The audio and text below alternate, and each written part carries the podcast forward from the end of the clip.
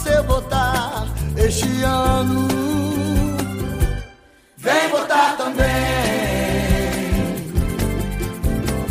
Vou pedir pra você lutar. Vou pedir pra você lutar.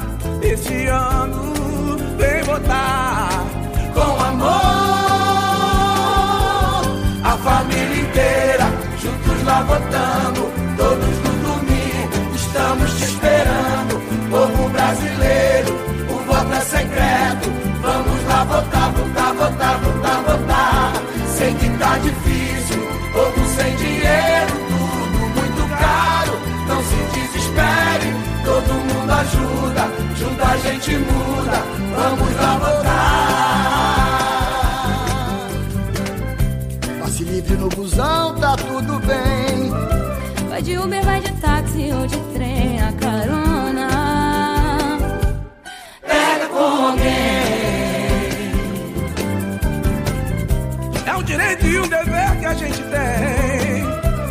Leva a sogra e o cunhado lá também, esse ano, pra votar.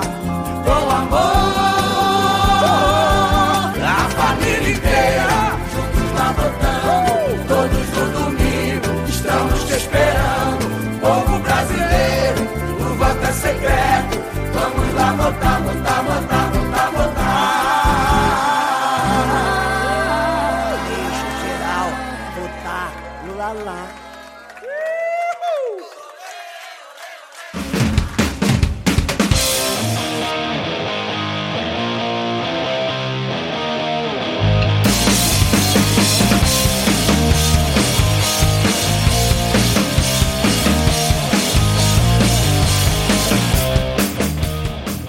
cidadão e cidadã, tudo bem? Eu sou Vitor Souza, falando diretamente do dia 25 de outubro de 2022 e do dia que a gente está gravando, faltam cinco dias para o segundo turno das eleições 2022. Como é que fica a ansiedade, hein? Está começando aqui mais um episódio do Midcast Política, no ano mais importante da nossa jovem democracia. Aqui nós debatemos só eleições 2022 hoje, não tem outra coisa, é só eleições 2022. E hoje aqui comigo temos ele, Rodrigo Hipólito. Tudo bem, Rodrigo? Tô quase bem. Falta um pouco, pouco, como você falou, falta pouco pra eu ficar bem. E completando nosso trio de hoje, temos Ana Raíssa. Tudo bem, Ana? Tudo bem. Otimista, esperançosa. Não, realista, esperançosa. Muito bom, muito bom. Hoje não temos Thais Kisuki, que está comemorando seu aniversário. É um absurdo isso, pô. Como é que pode? Que país é esse com direitos onde a pessoa faz aniversário e não vem pro compromisso, né? Que absurdo. Diego e, e Ad também nos abandonaram hoje, então vamos só nós três. O episódio provavelmente um pouco mais curto. Vamos aqui falar sobre alguns acontecimentos que ocorreram essa semana, sem pauta, sem nada. É o que a gente lembrou de cabeça aqui um pouco antes de começar a gravar, porque, gente, estamos todos aqui no limite,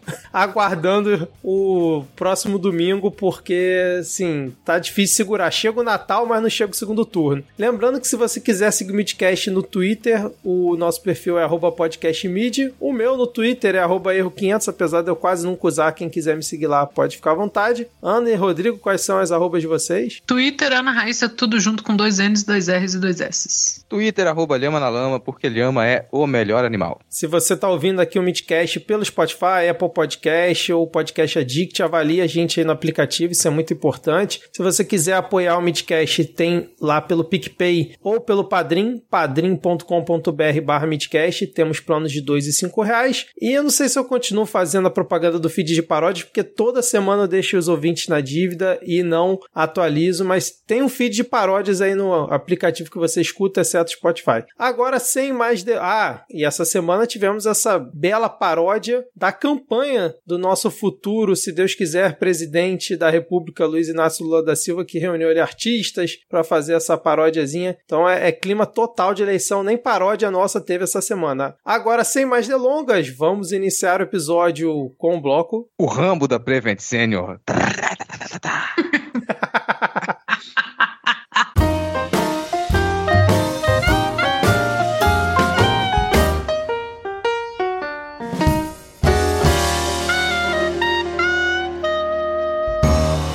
Começamos esse nosso bloco, o único bloco aqui, né, que é falando de eleições, e um fato que é, bagunçou essa semana que a gente tá gravando aqui, ocorrido, foi o quê? Domingo, né? Foi domingo que ocorreu. O Rodrigo já deu aí o spoiler, o rambo da Prevent Senior, porque Roberto Jefferson, Bob Jeff, simplesmente metralhou um carro da Polícia Federal que foi até a casa dele para prendê-lo por estar violando a prisão domiciliar dele, né? Alguns requisitos que ele tinha que cumprir na prisão domiciliar dele, que ele descumpriu, e a polícia chegou na porta dele, tocou educadamente, ele ficou olhando pela câmerazinha da porta dele, botando na, na sua TV da sala e disparou granada, disparou 50 tiros de fuzil para cima da Polícia Federal. Apenas isso que aconteceu no Brasil 2022, faltando uma semana para a eleição. Um aliado do Bolsonaro atirou na Polícia Federal. Cara, você qual um resumiu psicopata, pouco. né? Faltaram informações. Hum. Porque a gente.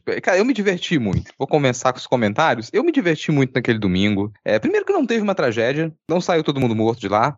Então ninguém me reclama de eu ter divertido. Pra mim foi diversão pura, foi um entretenimento. Por isso que a gente gosta de política. É por isso que é divertido cobrir política. O sujeito, ele tava em prisão domiciliar, né? Já faz um tempo. Por que, que ele foi pra prisão domiciliar? Porque ele. O que alegaram, a defesa alegou que ele tá mal de saúde, que ele é um velho que tá morrendo. E o que não é mentira, isso é a verdade. E então o Alexandre de Moraes falou: pô, verdade, ele é um velho, ele tá morrendo, vai morrer em casa. Só que você vai morrer em casa e você vai morrer sem poder sair de casa porque tu tá preso. Você vai morrer em casa porque você não, você não pode ter arma, porque preso não tem arma, tu é condenado, não pode ter arma. Muito menos a arma do Você- exército, né? Pois é, você não pode acessar E a rede social, granadas. porque até onde, gente- apesar de celulares serem uma aquisição muito comum nos presídios brasileiros, teoricamente você não pode ter celular, então nada de postar em rede social. Você não pode ficar recebendo visita o tempo todo. Não pode, cara. E mais, tu não pode ter atuação política, nada de presidir reunião de partido. Não pode. Só que o que, que ele fez? Presidiu reunião de partido, postou em rede social, acumulou arma e saiu de casa. Então ele não cumpriu o que você entende como prisão domiciliar. E o Alexandre Moraes falou: cara, se tu continuar fazendo isso, eu vou ter que mandar te prender de novo. Ele foi, continuou. Continuou e continuou e continuou. É o que a gente chama de recorrente. E ele foi recorrente no, seu, no, seu, no descumprimento da prisão domiciliar, até que a Polícia Federal foi lá e tocou campainha e falou: colega, a gente tem que ver se você tá com um arsenal em casa. Armas, tipo, arma pesada, sacou? Arma, tu tá preso, tu não pode ter arma. E ele foi, olhou pela câmera de segurança, gravando um vídeo, também cumprindo uma ordem, porque ele tava postando esse vídeo em rede social, gravando o vídeo, fazendo uma live. Olha, tá a polícia aqui, eu vou atirar neles. E atirou. Caralho, cara. um fuzil. Tá lá a marca no tiro da viatura. E aí o pessoal, caralho, o cara tá tirando da gente. E aí, por isso, mesmo, cara, tá tirando da gente. A gente vai ter que fazer uma operação especial, que é alguma coisa, antes de você ter reação, ele foi e me atirou três granadas. Não, e rapidinho, Rodrigo, eu tô rindo aqui porque ele, na justificativa, quando ele faz um dos vídeos, ele fala: Não, eu atirei perto deles, eu não atirei em cima deles. Aí tu vê a foto, o carro da Polícia Federal tá cravado de bala, tá assim, todo Pois é. perfurado de bala. Com um fuzil, cara. Fuzil. Assim, atirou as granadas. Que Não, quem é que atira a granada perto? Não, mas eu atirei a granada perto de você. Então é, é assim que faz mesmo. É. Porra. Tá bom, não tá bom, cara. Porque isso aí explodiu na mídia, todo mundo falando. Praticamente todas as redes de televisão deram a notícia, menos a Globo, que não fez plantão, que é muito estranho. Quando todo mundo achou que tava ok, o presidente da República me manda o ministro da Justiça pra poder intermediar alguma coisa. Porque o que você espera é que a Polícia Federal vai invadir a casa, não tem ninguém de refém, prende o cara. Mas não, mandou o ministro da Justiça e fez aquele circo todo. Ninguém entra, ninguém sai. E começou a chegar apoiador do, do Bolsonaro, que tem o Roberto Jefferson como herói. Então ficou aqueles caras do apocalipse, com os carros lá em volta, e eu tava torcendo pra ele jogar outra bomba em cima deles. Assim, infelizmente isso não aconteceu. Tá bom? Não tá ainda. Porque pra piorar, além de você ter o ministro da Justiça indo pra lá, um monte de canário do apocalipse, a PF com um carro metralhado parado na porta do condomínio dele. Da Pedindo, por dele lá favor, deixa eu entrar. pedindo favor, deixa eu entrar. Aí começam a dizer que o Daniel Silveira vai pra lá Sim. pra fazer show também. E enquanto o Daniel Silveira não chega, chega o falso padre. Me chega o padre- Candidato o padre. candidato padre pra poder intermediar o que é um completo disparate. Porque vai, a polícia sabe que tem arma e entra o padre na casa e começa a passar o fuzil, as armas pelo portão pra polícia federal. Sim, cara, essa Por que, que a cena. polícia não entrou ainda? Ninguém sabe, ninguém entendeu. Ficou aquele circo, a gente com medo dele fazer uma coletiva de imprensa, que seria muito ruim. No fim das contas, a polícia entrou e, fi- e tomou um chá com ele e ele foi preso. Ou seja, tudo isso porque ele tá velho, mas demorou a morrer. Eu me diverti diverti, Ian Raíssa, mas eu fiquei, assim, todo mundo ficou sem saber o que fazer. Os bolsonaristas ficaram batendo cabeça, porque eles têm o Rob, o Rob Jeff como um, um rambo mesmo, como um herói deles. Mudaram a É narrativa umas três vezes ao longo do dia, né, cara? Pois é, aí ninguém sabia como reagir, testaram várias narrativas, nenhuma delas funcionou, porque o pessoal queria que o Roberto, que não só que o Roberto Jefferson não fosse preso, como que ele recebesse um indulto do Bolsonaro, o Bolsonaro apoiasse o cara e ele tá certo. E tinha uma galera já falando, agora a gente vai pras armas, vamos partir pra cima. Tu pegava alguns grupos, o pessoal tava falando, vai ser agora, agora sim, aí não era agora e fica pra depois. Impressionante como que a galera ainda tá nessa. E o Bolsonaro foi, de início, passou pano, e depois voltou e falou, ele é bandido. Aí a galera, pô, mas como assim? Você tá falando que o nosso herói é bandido. Ficou estranho, ficou muito esquisito. Aí o Bolsonaro vai e fala, não tem uma foto dele comigo. E o UOL fala, Bolsonaro disse que não tem foto com o Roberto Jefferson, veja fotos. A foto da manchete é uma foto do Bolsonaro com o Bob Jeff e o título em cima. Bolsonaro diz que não tem foto com o Bob Jeff. O Correio Brasiliense aqui fez a mesma coisa, a foto dele.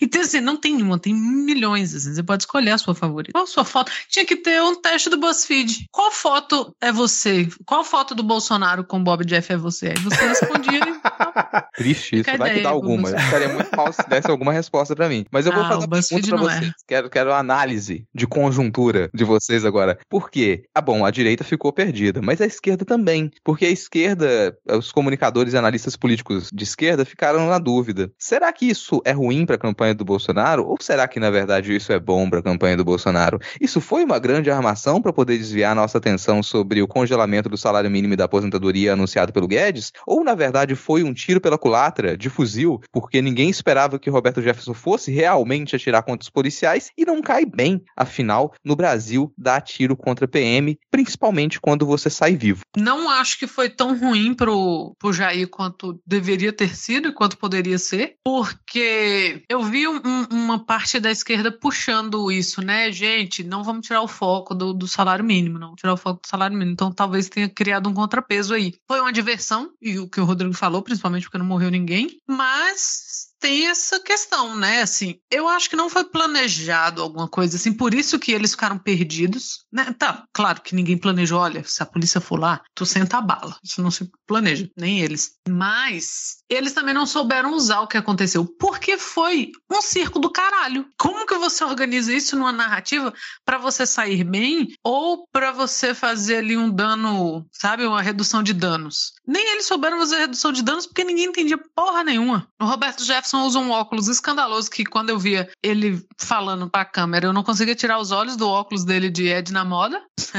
Achei ótimo. Ele tentou colar um- um- uma coisa meio, ah, eu fiz isso para proteger a minha família, porque a polícia queria entrar aqui, não sei o quê, e revirou as gavetas da minha mulher, bababá. Não colou também. Então, assim, foi um- uma coisa tão escalafobética que ninguém soube o que fazer. Não, não, eu acho que não se conseguiu transformar numa narrativa, porque a direita ficou esperando, né? Ah, e aí, o que, é que a gente faz? Apodiar ele? Não. Ele conhece, agora é para dizer que não, não conhece o Roberto Jefferson. O ridículo do Rodrigo Constantino correu para postar foto do Roberto Jefferson, sei lá, de lá de 2000, que tinha o Roberto Jefferson e o, o Lula, e eu acho que o Disseu na mesma foto. Ah, a, a gangue, do, a, a quadrilha do mensalão também só caiu no ridículo. Então, toda a narrativa que se, se tentou construir em cima disso caiu no ridículo. E nada foi feito feijoada. E esse é o Brasil que eu quero: velhos loucos atirando na polícia, porque, foda-se, é esse o meu espírito.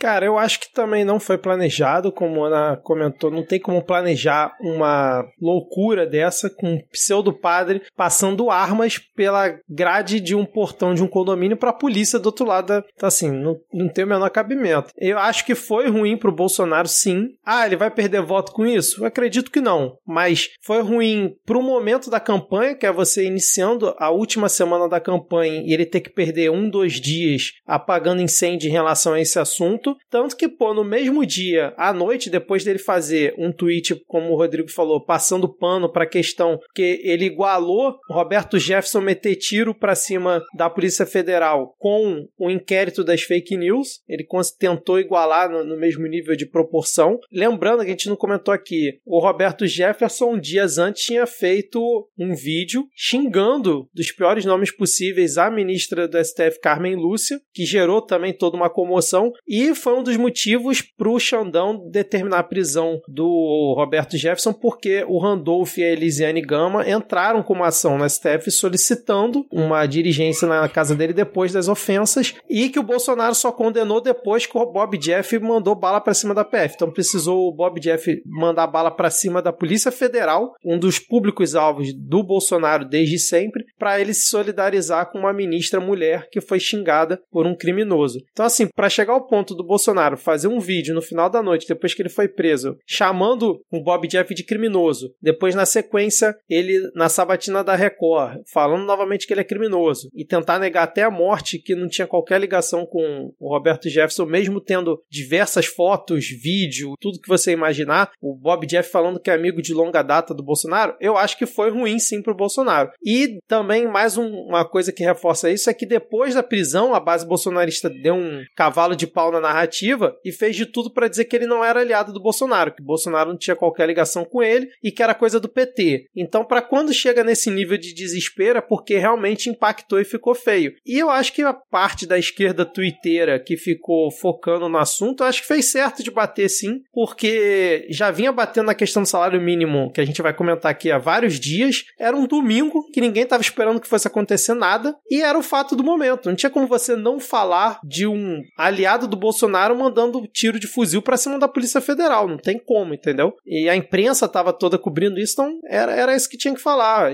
Aí a posição minha é que o parte da esquerda twitteira que não estava falando do assunto, queria ficar falando salário mínimo num domingo como aquele, também às vezes é muito chata, porque quer que o assunto fique rendendo o tempo inteiro, quando às vezes não tem como render naquele momento, entendeu? Tanto que ontem mesmo o pessoal já estava batendo de novo no assunto, enfim. Mas acho que o resumo da nosso rambo da Prevent Senior é, é esse. Tem coisas. Tem uma coisa que é: durante uma campanha eleitoral, todos os fatos influenciam na campanha eleitoral. Porém, os fatos influenciam em outras coisas também, porque por mais que tudo influencie na campanha, o mundo não se reduz à campanha. E um ponto que não dá para negar é qualquer divulgação de material de ação neonazista feito a partir da ótica de um neonazista é ruim pra gente. É ruim. E é o sonho de qualquer neonazista realizar um atentado e divulgar a partir do seu ponto de vista. E gravar um vídeo e dar uma entrevista. Felizmente não aconteceu uma coletiva de imprensa do, do terrorista. Mas isso alimenta, sim, grupos de extrema direita e grupos neonazistas. Isso é um material, a gente tem que levar isso a sério. Não dá pra, pra achar que isso é bobeira. Não, cara. Você tem um sujeito que ele é descaradamente ligado ao neonazismo, ao neofascismo, ele é um fascista, ele participa desses grupos, ele incentiva esses grupos, ele é um herói para alguns desses grupos, e ele realizar um atentado, e esse atentado ir pra mídia, sem que se explicite que aquilo é um atentado terrorista de extrema direita, neonazista, com viés neonazista, ele é esse sujeito. Roberto Jefferson é um neofascista, é um, ele é idolatrado por grupos neonazistas. É sim. Então isso é ruim, isso não é bom pra gente de forma nenhuma. Não dá pra gente não falar do fato, como o Vitor comentou. E aí o fato pra campanha, não tem como ele ser bom pra campanha do Jair Bolsonaro. Isso é um fato. O problema da, da esquerda sempre é que as pessoas brigam por coisas que não deveriam ser briga. Porque você pode, ao mesmo tempo, afirmar que isso é péssimo, porque você cria material para insuflar grupos de extrema-direita armados, mas isso também não é bom para a campanha eleitoral do Jair Bolsonaro. Não tem como ele reverter aquilo. E na hora que algo assim acontece, há uma chave, há uma pergunta que você pode se fazer nesse cenário que a gente tem hoje. Jair Bolsonaro ganha votos com esse evento? Se ele não ganha votos, não é bom para ele, porque são eles que estão correndo atrás. A gente está na frente. Eles precisam ganhar voto. Se acontece algo e você fala, nossa, mas a base dele vai adorar, isso foda-se, porque a gente, ele já tem a base dele. O negócio é se isso vai fazer com que outras pessoas que não são da base dele miguem para a base e falam, agora eu vou votar nele. E não é o caso. Esse fato não leva votos para ele. Solidifica a base, radicaliza a base, sim, mas as pessoas já estavam ali. E vale sempre aquele lembrete. A gente tá nesse, nessa reta final de campanha, a gente não tá tentando virar voto de bolsonarista. A gente tá tentando lidar com indeciso, branco, nulo e abstenção, que é muita gente. Então não vai gastar seu tempo pensando, nossa, agora com isso eu não vou mais virar o voto do, do bolsonarista. Tu já não ia, cara. Porque a essa altura quem tá na base bolsonarista não vai virar o voto. O voto tá lá, com certeza, tanto para quem vai votar no Lula quanto para quem vai votar no Bolsonaro. Esquece isso. Tira isso do seu coração. Não, como fato de campanha, isso não é lucrativo para o Bolsonaro, porque não faz ele ganhar voto. Só o que é positivo para ele hoje é algo que faça ele ganhar voto. Se não, não é isso, é negativo. E jamais um atentado terrorista pra gente. Não é, cara. Um atentado terrorista não é positivo. Infelizmente, ele não conseguiu gravar mais vídeos depois daquilo e dar uma coletiva de imprensa. Porque se isso tivesse acontecido, aí a gente teria uma, uma verdadeira derrota.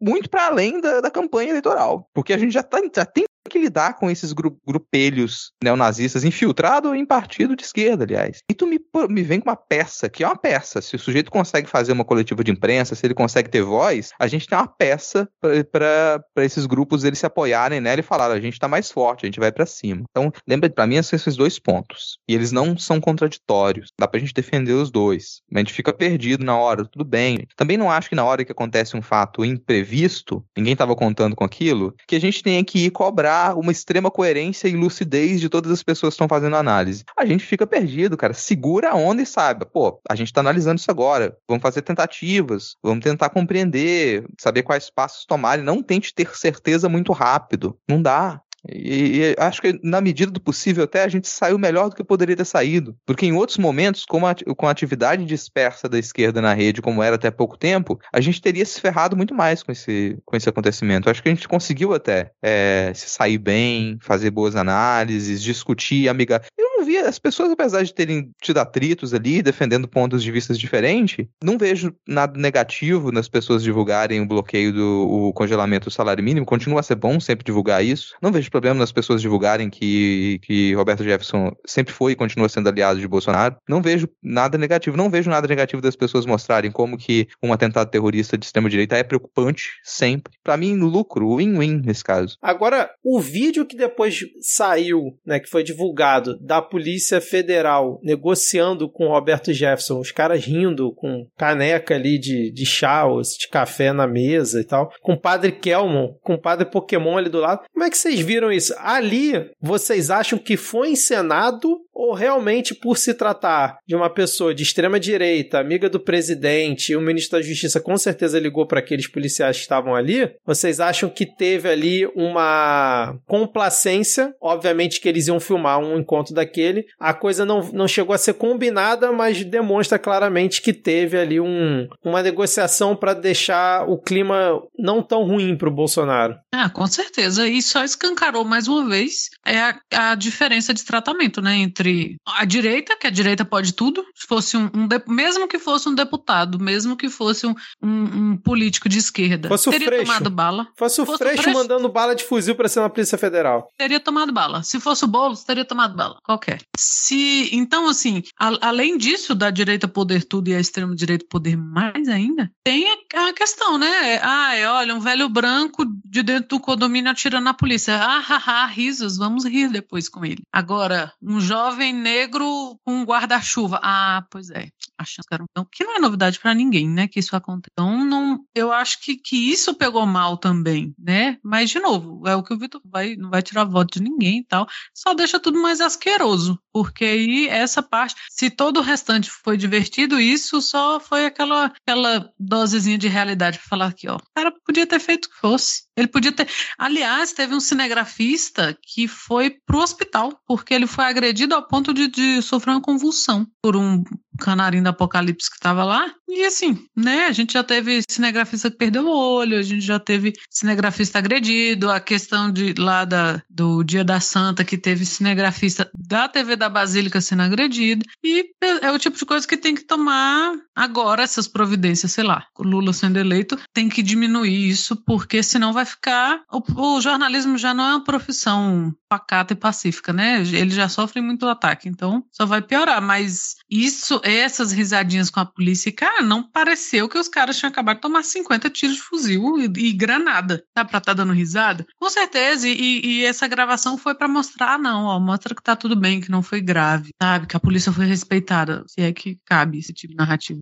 E, e eu nem acho também que foi combinado, não. Eu acho que isso foi uma, uma pressão, uma, um diálogo ali que ele já é assim, talvez com apoiadores do, do presidente, dentro, dentre os agentes da PF, para fazer aquela cena, porque na declaração depois do delegado que foi atingido, a declaração do delegado não foi de ninguém que estava muito feliz com o resultado da ação, não, tá? Assim, o cara ficou meio puto que, o, que ele foi ferido e que depois estava a galera lá batendo papo em clima de chá. Mas concordo com tudo isso e não caiu bem pra PF, tá? Não caiu bem aquela cena. Era esperado que fosse assim, não me surpreende. Isso não me surpreende nada. O pessoal talvez fique mais puto, pô, por que que filmou? Não é nem vai, ah, nossa, vamos condenar isso aqui. Condena ter filmado, porque eles não queriam que tivesse filmado. Porque a real era o cumprimento de uma ação judicial, era pra ele ter sido preso, não tem porquê depois, ah, já não tá armado, a gente tá aqui. Você não tem que fazer mais nada, tu pega o cara, tu algema e tu leva embora. Não tem o que papo você bater com ele, não existia negociação. Me irrita muito usar essa palavra negociação. Tu tá negociando por quê? O cara tava com refém? Só se o padre era refém dele, a gente não É, sabe, né? Não tinha refém. Já entregou a arma. Tu já tá dentro da casa do cara. Você tá negociando exatamente o quê? Porque tu tem uma ordem de prisão pra cumprir. Não tem negociação, cara. Não existia negociação. Essa palavra não cabe ali. Não há. Você poderia até falar, nossa, a gente tá tomando cuidado porque tem um cara perigoso, altamente armado, que já jogou granada contra a gente, então a gente não pode simplesmente sair invadindo porque a gente tem que prezar pela segurança dos agentes da Polícia Federal. Isso faz sentido. Isso faz sentido. Agora, quando você já tá diante do cara, que não tá mais armado, e tu tem uma prisão pra cumprir, por que que tu tá batendo papo com esse cara? Que negociação que você tá fazendo? O que que você quer ali não, cara? Até até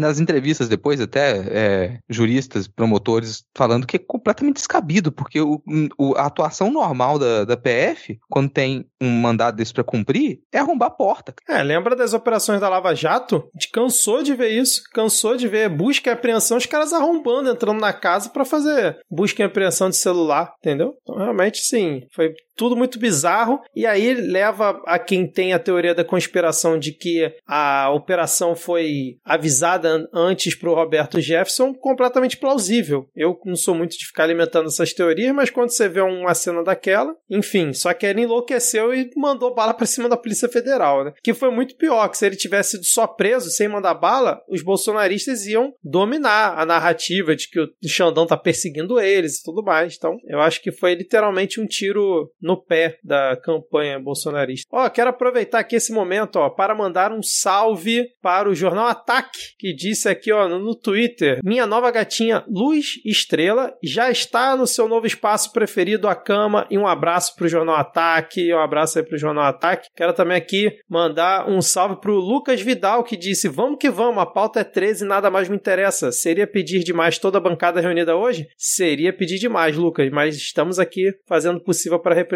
Vamos seguir então, ó. Chega de falar de Roberto Jefferson, senão daqui a pouco já aparece o Twitter aqui reclamando. Vamos falar de congelamento do salário mínimo. Como que vocês viram essa situação que também surgiu, cara, faltando 10 dias para a eleição, surge a notícia de dentro do Ministério da Economia que Paulo Guedes voltou com aquela ideia antiga dele de desindexar o salário mínimo da inflação, ou seja, a- pode abrir uma brecha para que o salário mínimo seja corrigido anualmente sem ser pra- pela inflação, ou seja, pode corrigir menos do que a inflação, e você atualmente já não tem um ganho real do salário mínimo, seria muito pior. E quando você tem o reajuste do salário mínimo, isso impacta para os aposentados, pessoal do BPC, isso tudo seria afetado. E aí foi um barata voa, porque o Janones, que tá assim, mexendo com o psicológico da galera, os caras realmente ainda não entenderam como combater o Janones nas redes, porque ele é um fio desencapado, é um cara completamente maluco, a verdade O que a gente batia a cabeça com o Carluxo em 2018, cara, a extrema-direita tá assim, eles não sabem como combater o Janones, já tentaram de tudo e ele continua fazendo as maluquices dele. E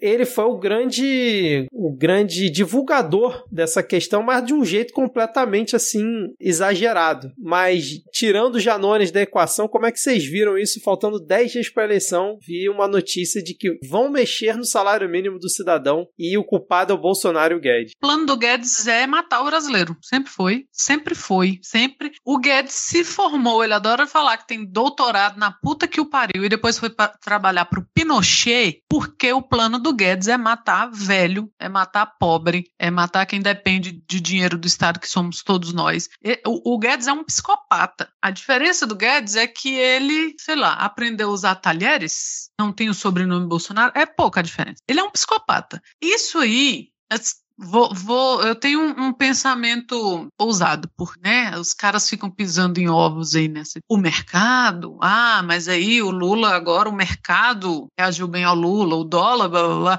Essas coisas inventadas, que é tudo inventado. E o Guedes fez o contrário. Ele quis ver a reação do mercado. Não, eu vou dar o que eles querem, que é matar pobre, que é matar velho. Vamos ver o que que. Só que a diferença dele fazer isso qualquer outro momento do ano e no último dia, no, no perdão, no último ano de, de mandato e praticamente na última semana é que a mídia tá toda em cima. Ele tivesse feito isso ano passado, vocês iam ver gente aplaudindo, vocês iam ver gente rolando a narrativa. Ah, odeio essa palavra, meu Deus, narrativa. Meu sonho é Lula ganhar, eu nunca mais falar narrativa. De que. Desculpa, mas você tem um podcast sobre literatura. Nunca, nunca mais falaremos essa palavra nos pós-leitura, fica a promessa aqui. e a gente vai falar a palavra com N, pra ficar meio dúbio do que, que a gente tá falando. É, ia ter gente querendo colar a ideia, vou usar ideia em vez de narrativa, de que assim, cara, Sabe aquela ideia que se você negociar com o patrão, com certeza o aumento vai ser maior? Se você não tiver salário mínimo, com certeza vão pagar mais? Ia ter gente colando essa ideia. Não, mas se o cara pode, porra, vai aumentar, sabe? Porque o Guedes é um doido da pior espécie, doido da pior espécie. Ele, eu espero muito não, não, não ser recortada na internet por isso, mas ele, lembram daquela notícia de que, ah, o Ustra morreu é, lenta e dolorosamente? É isso, é isso que o Guedes merece, é isso, porque não é possível. Mas se fosse em outro momento que não, a mídia não tivesse tão em cima, tinha, tinha gente aplaudindo, tenho certeza. E aí vem, vem destacar o papel de Janones, que até uns episódios atrás eu estava com o Diego de nem saber se ele existia realmente e não acreditar e encher o saco. E agora eu acho que a gente precisa do Janones. Enquanto a política brasileira for essa maluquice, enquanto a gente tiver extrema-direita, a gente precisa do Janones. E como disse o Vitor, é um fio desencapado aí dentro da banheira. Cara, primeiro, vou concordar com a Ana Raíssa é, no primeiro ponto, e digo mais: o sonho do Guedes não é só matar pobre, mas lucrar com a morte do pobre, porque a, a offshore do Guedes está lá, ganhando centenas de milhares de reais por dia. Então ele não quer, ele quer te fazer morrer de trabalhar, dando dinheiro para ele. E ele tá conseguindo. Ele conseguiu, nesses menos de quatro anos de governo, destruir a vida do pobre. Ele conseguiu fazer o pobre virar praticamente escravo. Porque é, é absurdo você imaginar que as pessoas continuam a defender a ideia de que, ah, eu prefiro ter trabalho do que ter direitos. Cara, trabalho sem direito é escravidão. É a definição de escravidão é isso. É isso. É trabalho sem direito, cara. Então as pessoas vão lá com todas as letras e falam: olha, o que a gente está defendendo é escravidão. E aí me vem o eleitor e fala: é isso mesmo que eu quero. É isso mesmo que eu quero. Eu quero trabalho e não quero direitos. É, é ser escravo, colega. É, é, é, esse o ponto. Então ele quer, ele quer a volta da escravidão. E repito algo que eu já disse nesse podcast. Esse é o grande objetivo do neoliberalismo. O objetivo final do neoliberalismo é a legalização da escravidão. Ponto. E estão conseguindo. Cada governo neoliberal que ele acende, ele consegue chegar mais próximo de legalizar a escravidão. E de fazer as pessoas que são escravizadas acreditarem que isso é bom para elas. Defenderem a ideia de serem escravos. Porque até hoje você pega o sujeito com o seu, que é um engenheiro que poderia estar ganhando 30, 40, 50 mil reais por mês trabalhando como engenheiro e ele está trabalhando de Uber. E ele está achando que a vida dele melhorou. Tu vai conversar com o sujeito ele fala: Não, a minha vida melhorou. Quem não tem emprego é quem é vagabundo. Quem, quem não tem emprego é quem não quer trabalhar. Colega, tu tá trabalhando de Uber porque tu não tem tra outro trabalho. Porque vai me dizer que esse é o seu sonho. É para isso que tu se formou, que tu fez sabe-se lá quantos anos de engenharia, que tu investiu na sua faculdade particular para virar Uber. Não é, cara. Você tá fudido. Você se ferrou. Então qual é o meu sonho pro Paulo Guedes? É que o Paulo Guedes ele vire Uber em Chicago. Que ele vai passar os últimos anos da sua vida, ele vai estar tá lá com seus 80 anos sendo obrigado a, a dirigir para Uber em Chicago, que é onde ele devia estar tá e que nunca mais volte ao Brasil. Eu não quero nem que ele seja morto enterrado aqui, não. Eu não quero os restos mortais de Paulo Guedes enterrados no mesmo país onde eu vivo. Que vá para Chicago virar Uber, que é não é isso? Não é esse o ideal? O ideal é ter um emprego sem direitos nenhum? Então vai lá. Nenhum direito para você. Se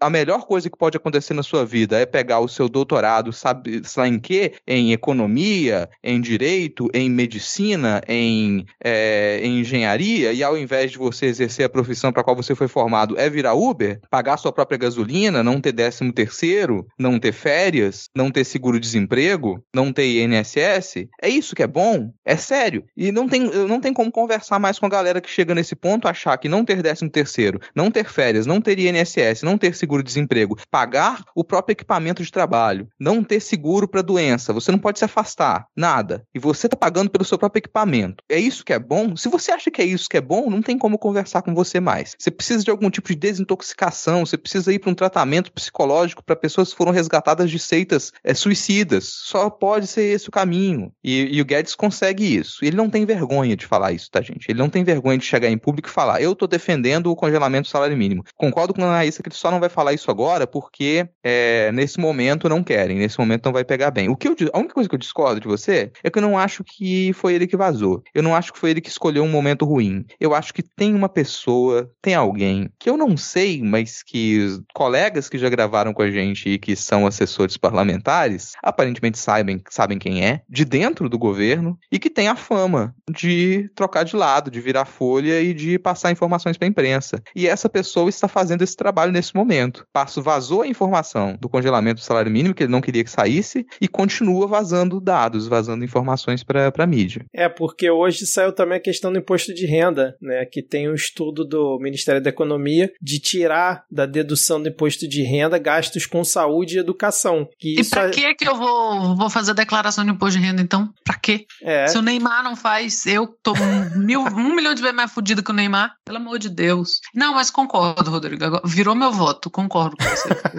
Tenho, tem alguém aí fazendo esse trabalho de herói. É herói mesmo, porque puxar esse ponto altamente sensível que impacta o que? 30, 40 milhões de pessoas diretamente a 10 dias da eleição, e economia é o principal tema, acho que de todas as eleições, mas dessa principalmente, até mais do que a pandemia. Então, realmente, cara, é um herói. E espero que continue reverberando ao longo dessa semana. Engraçado, né? Que quando sai a notícia, primeiro eles negaram. Não, isso é um absurdo. Não, tem nada disso. Na sequência, o Guedes admite: não, tem realmente essa ideia de desindexar, mas não significa que a gente vai dar menos, a gente vai dar mais. A gente vai dar 5, 6, 7%, coisa que eles não fizeram nos quatro anos. Porque a gente, pô, o governo que trabalha e tal. Aí vem o Bolsonaro também reforça que não, o Paulo Guedes falou que vai dar mais, então a gente vai dar mais. Então, assim, estão completamente perdidos, mas eu acredito que pegou e pegou muito mal essa história em boa parte do eleitorado. E o Janones, eu acredito que foi um dos vetores para isso ter sido impulsionado. Todo mundo comentando também, né? Espero que tenha surtido efeito, porque apesar deles não falarem com todas as letras, como vocês comentaram, a ideia deles é justamente essa: é tirar qualquer amarra que garanta o mínimo para as pessoas. E assim, desculpa monopolizar aqui, mas até acho que é bom explicar por que, que isso impacta tanto, por que, que esse é um tema que a gente tem que bater na tecla. Talvez muita gente que escuta, gente, eu não sei qual é o seu, seu modo de trabalho, não sei se você é contratado, contratada, se você trabalha em CLT, se você está desempregado, tá desempregada, é autônomo, não sei qual é a sua situação. Provavelmente você está desempregado, como muita gente. E aí você gasta o seu tempo ouvindo podcast.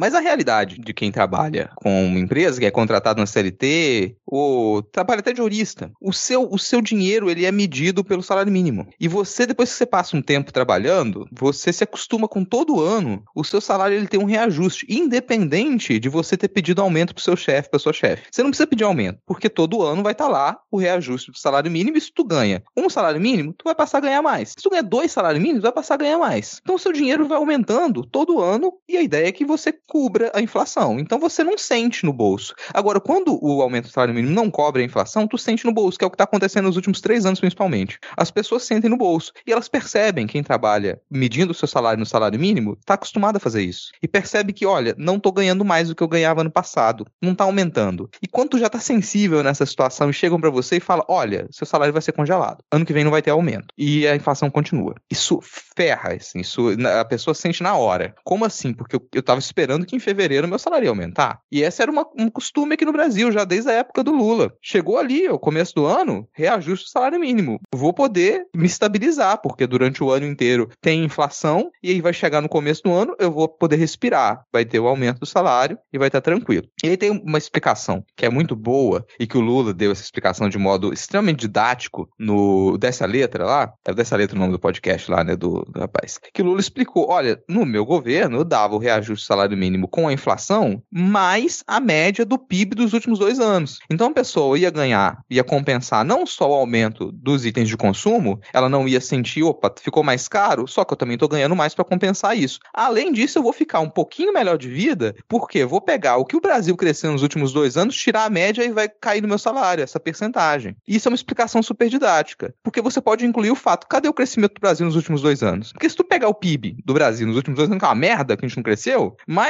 o, o aumento ali, se mesmo se você tivesse indexado com a, com a inflação e você aumentasse o salário mínimo agora, não tem fundo para isso, porque o, o Bolsonaro quebrou, o Bolsonaro e o Guedes quebraram a economia brasileira, e você pegasse a média do PIB dos últimos dois anos, você ia continuar mais pobre. Você ia continuar mais pobre porque não tem crescimento econômico, porque a inflação ela tá lá em cima. Então, em três meses, aquele aumento que você ganhou, que é um pouquinho, ele já teria sido comido pela inflação. Para você que ganha de 10 salários mínimos para cima, você nunca vai sentir isso, porque não faz diferença para você o aumento de 70% da batata, do óleo. Você não sente. Agora, para pessoa que gasta 70, 80% da renda dela para poder comprar comida e aluguel, fudeu. Se você aumentou 50% o preço da cebola, do leite, você ferrou com a vida dessa pessoa. Então, sim, é, não é à toa que o Lula ele ganha disparado com pessoas que ganham até um salário mínimo, até dois salários mínimos. Não é porque, nossa, o pobre ele foi alienado a acreditar no PT. É porque quem tá sentindo a merda é o pobre. O rico não tá. E não vai sentir, porque rico não sente nada. Rico não.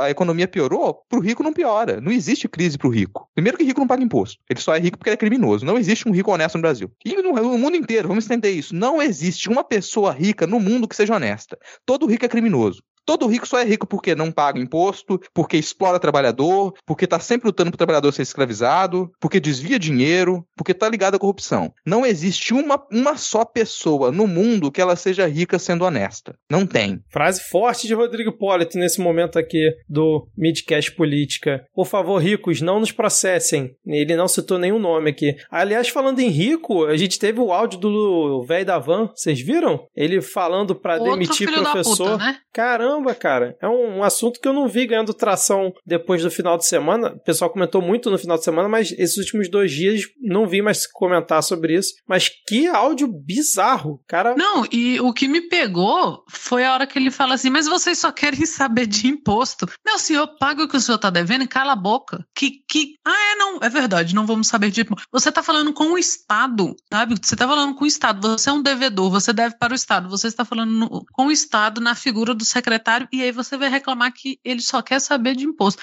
Estou devendo dinheiro pro Vitor, aí o Vitor vem cobrar, eu falo, porra, mas você só fala de dinheiro? Deixar o assunto aí, porra, vamos falar de futebol. Ué? E a solução dele? Demite os professores. Cara, Cara é assim, surreal. Uma das figuras indefensáveis da nossa série Brasil é esse velho. Não, e o foda é saber que Jorginho Melo, que é amigaço dele, vai ganhar lá em Santa Catarina, né? Porque o candidato do PT, apesar de ter divulgado esse áudio, não tem a menor chance. A gente estamos falando de Santa Catarina na final, né? Enfim, vamos seguir aqui. Foi só essa, essa lembrança. Ó, o Rodrigo. Ah, tem uma coisa que eu acho engraçado, ah. desculpa, Vitor. Tem uma coisa que eu acho hum. engraçado, porque logo depois desse áudio, o velho da Van doou um milhão de reais pra campanha do Bolsonaro, né? Sério? Eu não Doou. vi isso. Só que um milhão de reais pro velho da Van é o que ele sonegou semana passada. É, pois é. É o que ele devia estar tá juntando pra pagar.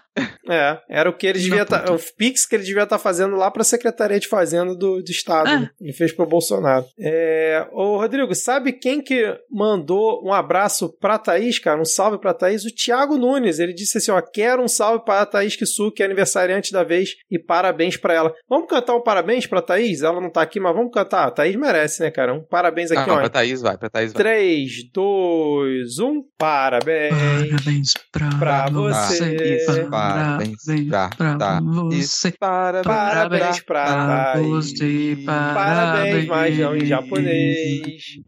Não vamos cantar parabéns em japonês, Thaís. É, parabéns pra Thaís Roberto. É, cara, aproveitar que também Quero mandar um salve aqui, porque sou compreendido, enfim, nesse podcast.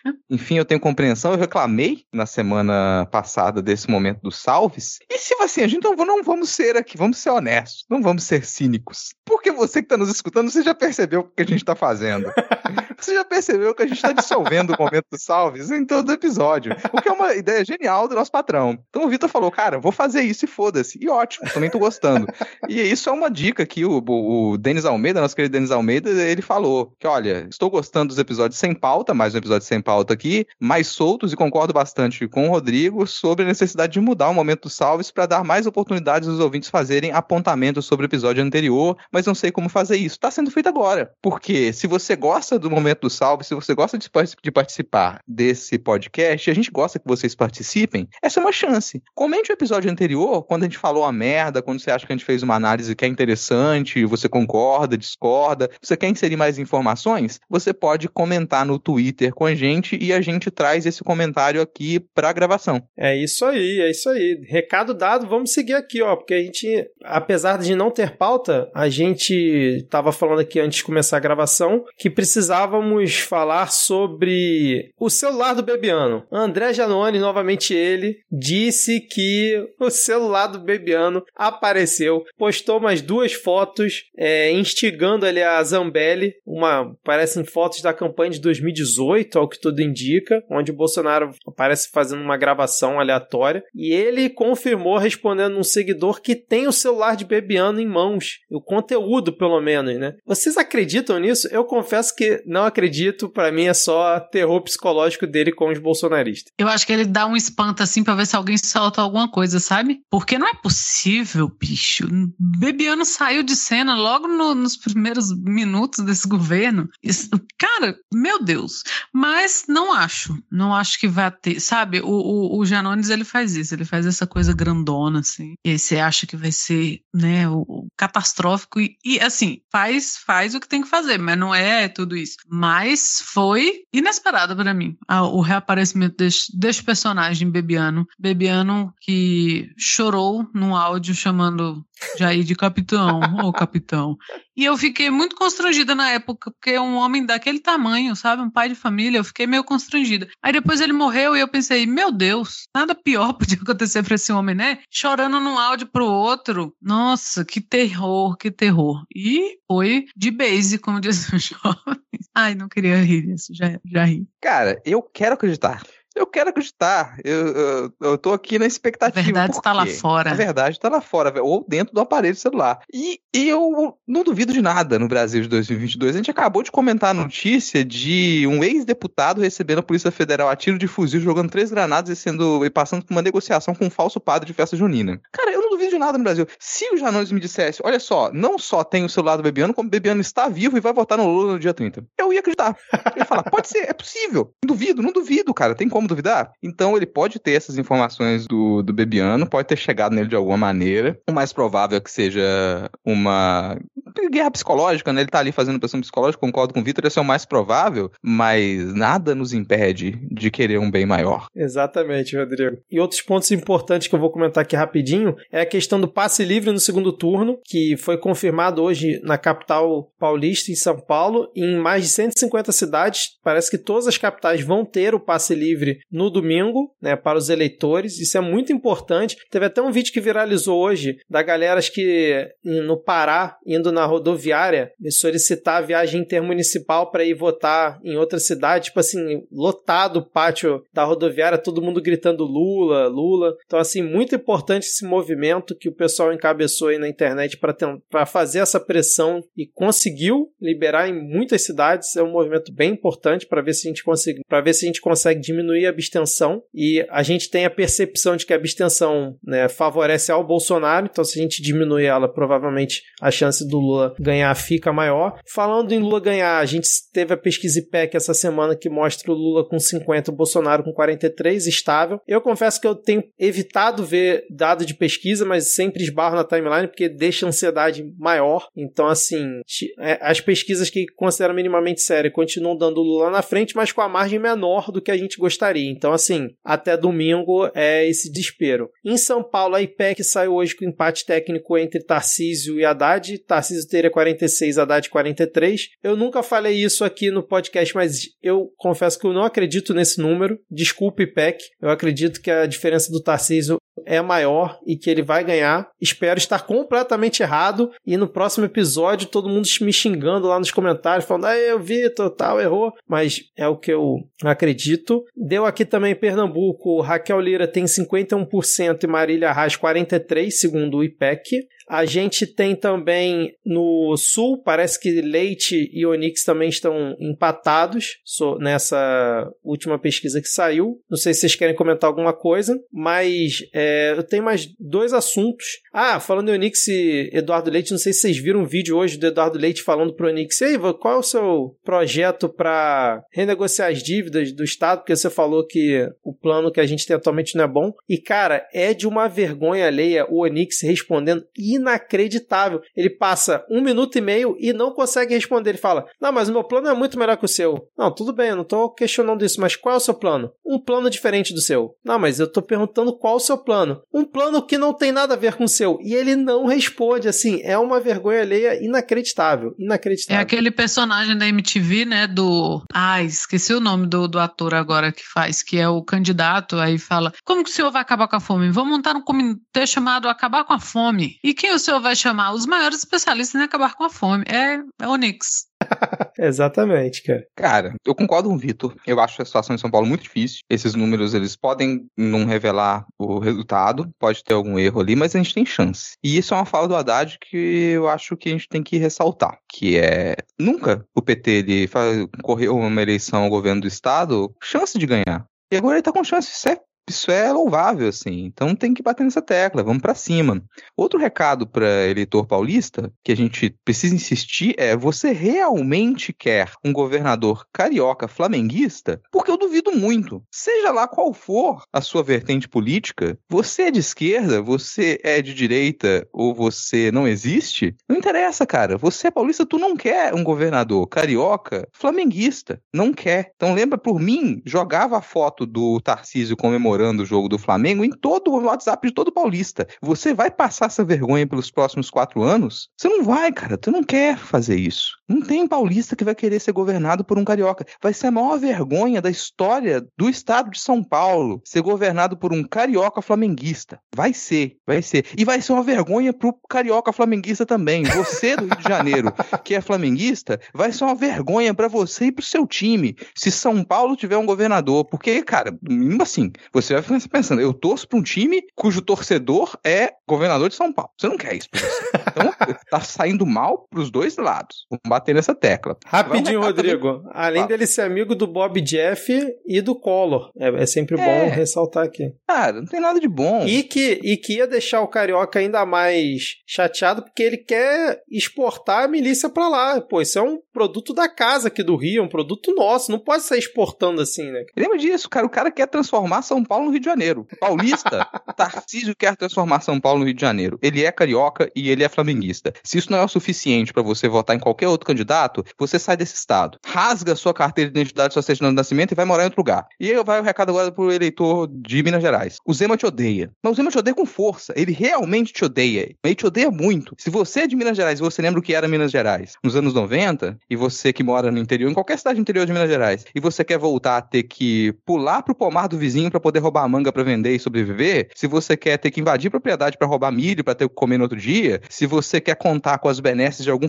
fazendeiro para poder te dar leite de graça porque você não tem leite para dar pro teu filho, tu, tu vai apoiar o Zema, tu vai na cabeça dele, fala, eu vou com esse cara, porque o Zema te odeia, o Zema odeia Minas Gerais, o Zema odeia cada pessoa que nasceu naquele estado ou vive naquele estado, ele odeia, e ele quer ferrar com a sua vida. Então qualquer coisa que ele disser, tu faz o contrário. E por mais que você seja antipetista, ah, elegi o Zema porque, pô, futebol, né, eu sou cruzeirense, sou cruzeirense, não vou votar no, no, no ex-dirigente do, do Atlético Mineiro ok. Você é burro? É. Mas você ainda pode ser um pouco menos burro e não acreditar no Zema agora e não votar no Bolsonaro. Então resolve pelo menos um, um, um pedacinho desse problema. Lembra do que, que era Minas Gerais durante os anos 90? Do que, que era morar no interior de Minas Gerais nos anos 90? E aí tu, tu escolhe, porque o Zema ele te odeia. Aqui no Espírito Santo a gente tá razoavelmente bem. E eu ainda vou acreditar nas pesquisas, porque se a gente descreditar de, de instituto de pesquisa que apresenta uma metodologia consistente, sólida, a gente tá caindo na mesma ladainha deles, conspiracionista. Então, mesmo que a gente tenha tenha discrepâncias, a gente tem que confiar em institutos de pesquisa sérios. Aqui no Espírito Santo, o Casagrande está indo com 55% dos votos válidos. Tem uma grande chance dele vencer. E é grande chance, a pesquisa sempre tenta errar pouco, mas erra. Mas o que a gente tem aqui é cenário. Então é muito possível que a gente tenha aqui no Espírito Santo uma vitória do, do Casagrande. E acho muito difícil que o Bolsonaro vire em Minas Gerais. A possibilidade existe, mas eu acho difícil. E eu estou com expectativa positiva. Com relação à última pesquisa IPEC que saiu, é importante que as pessoas elas analisem o dado fino da pesquisa e percebam onde que tem crescimento e migração de voto. Porque o Bolsonaro está correndo atrás. E é pouco provável que ele reverta os 7 milhões de votos que ele precisa. Se ele não ganhar voto disparado nesses próximos cinco dias, do dia que a gente está gravando hoje aqui, ele não consegue chegar. Não consegue. E a liderança do Lula no Nordeste aumentou. A migração de votos da Tebet está em 70%. 70% indo para o Lula. Então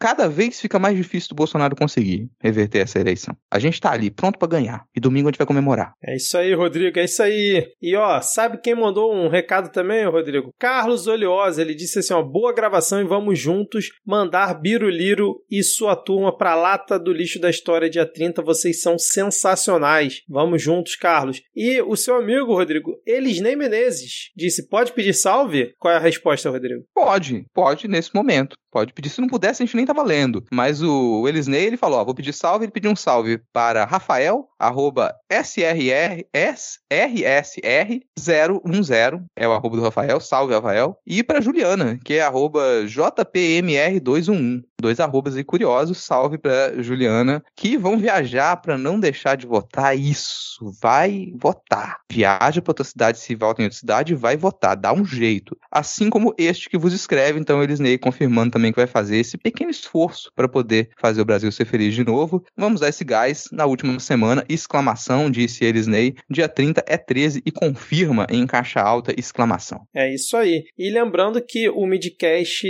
ainda não está definido se vai fazer a live no domingo, mas a gente avisa lá no Twitter, então fica ligado que o aviso vai vir por lá. Agora, último tópico que eu separei aqui, rapidinho pra gente comentar e fechar aqui o episódio, que eu vou querer saber de vocês se vocês acham que é uma cortina de fumaça, um, uma preparação para ficar questionando o resultado, enchendo o saco até a posse do Lula, numa eventual vitória dele, que é a questão das inserções de rádio que surgiram ontem com essa história, Fábio Faria e Fábio Weingarten, dizendo que o PT roubou inserções de rádio do Bolsonaro, em mais de 150 mil inserções, apresentaram um relatório que é basicamente uma planilha do Twitter com o nome da rádio do lado um número, dizendo que isso poderia levar à cassação da chapa do PT, porque o PT teria roubado as inserções de rádio, sendo como se o PT tivesse, né, uma pessoa em cada rádio do interior do Nordeste fazendo a inserção é, dos anúncios, e eles fizeram especificamente essa, entre aspas, auditoria só no Nordeste, justamente porque é onde o PT tem mais votos. Como é que vocês viram isso? Vocês acham que é cortina de fumaça para ficar enchendo o saco já admitindo que vai perder? Ou vocês acham que realmente tem alguma coisa aí? É peixe saco. Ah, pro inferno, isso não existe. Isso não existe. Não existe. Tão doido, sabe? O... Agora eles vão inventar isso, vão inventar. Eles vão do, do mais maluco pro mais rasteiro. Daqui a pouco vai começar a aparecer Santinho Bolsonaro 13, não duvidem. É, Thaís tinha comentado com a gente que viu o caso, que ouviu falar de caso de compra de votos também. Então vai rolar essas coisas. É, mas isso aí é preencher o saco. Agora vai começar a aparecer esse monte de, de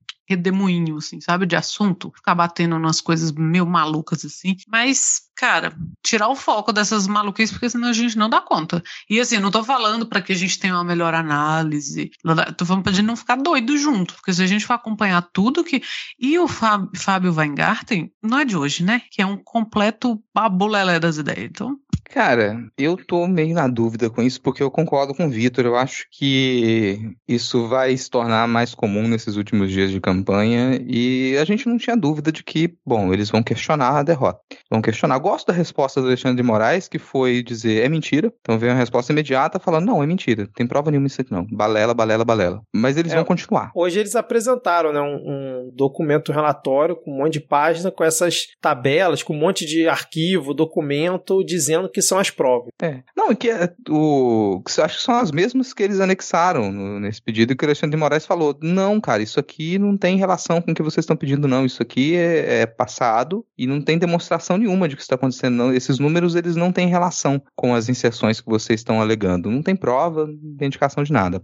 Mas eles vão continuar a fazer isso. E eu não sei qual vai ser a próxima. Aliás, é o último episódio que a gente está gravando antes da, da eleição e tem que ter esse alerta. No primeiro turno, a gente teve uma arma deles, eles usaram uma, uma mentira, uma lorota, 24 horas antes da eleição, que foi usar o, a mentira sobre a prova de vida do INSS. E que levou muita gente aposentada a votar, em 22, para eles.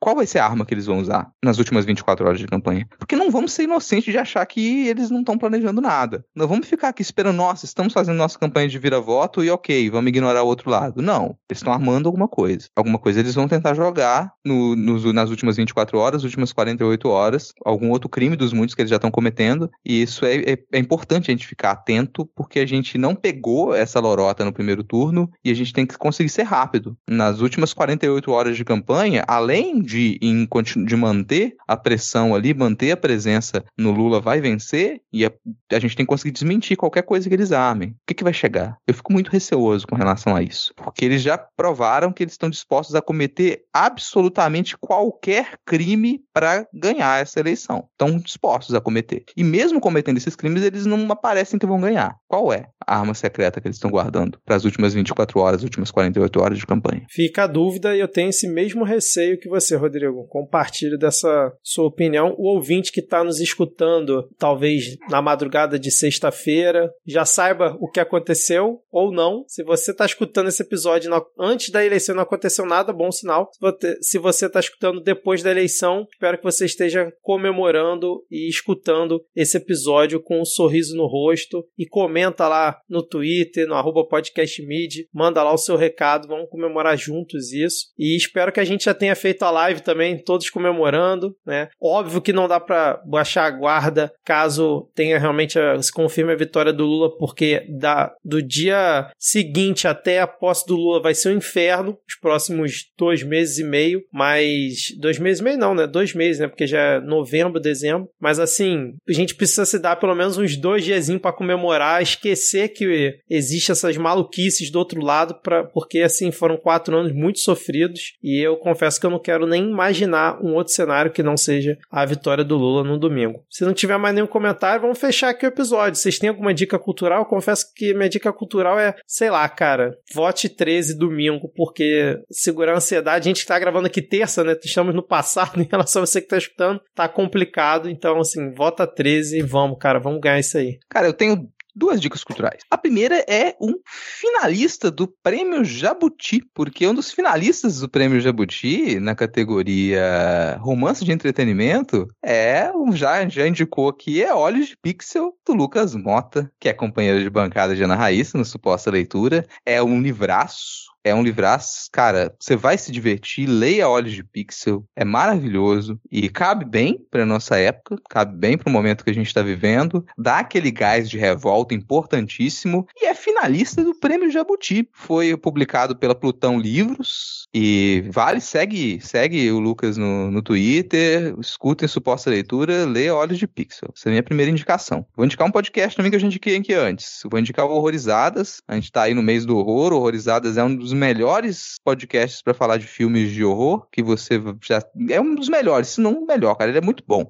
Os filmes que são discutidos no Horrorizadas, eles são fora da curva, são filmes muitas vezes independentes, filmes de festival, filme que você encontra na, na interwebs e quando você entra no grupo também te passam formas de você assistir os filmes e acho que vale nesse momento lá, que o podcast tá às vezes com dificuldade de gravar ali, mas tá lançando episódio, eu queria que o pessoal assinasse Horrorizadas e fosse fosse ouvir, fosse comentar, para dar aquela força e falar: continuem a gravar, continuem a lançar programas, porque eu- é, é um dos melhores que tem. Eu gosto muito, quero que tenha cada vez mais episódios de horrorizadas. Minha- as minhas dicas, eu vou reforçar a dica do Rodrigo. Leiam Olhos de Pixel, sigam o Lucas, escutem os pós-leitura. É, a gente tem um episódio sobre o Olhos de Pixel, que eu fiz com o André Caniato, que é o editor do Lucas na Plutão, do, do livro que é finalista. Cara, é, leiam, leiam, assim, a gente tá muito feliz feliz. O Lucas está enlouquecido uma hora dessa, provavelmente ainda, porque desde, desde meio-dia, quando saiu, a gente tá assim. A gente troca GIFs de pessoas ou personagens gritando no Telegram só,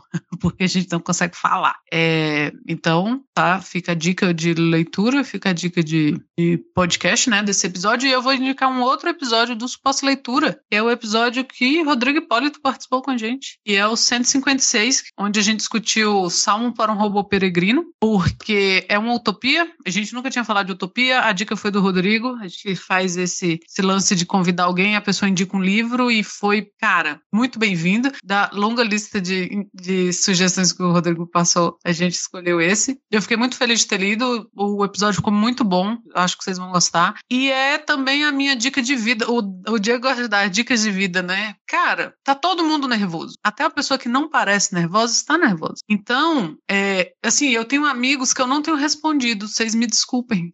Porque às vezes a pessoa pensa assim, nossa, ela faz um podcast político, ela quer falar de política às seis e meia da manhã, não quero. Não façam isso comigo.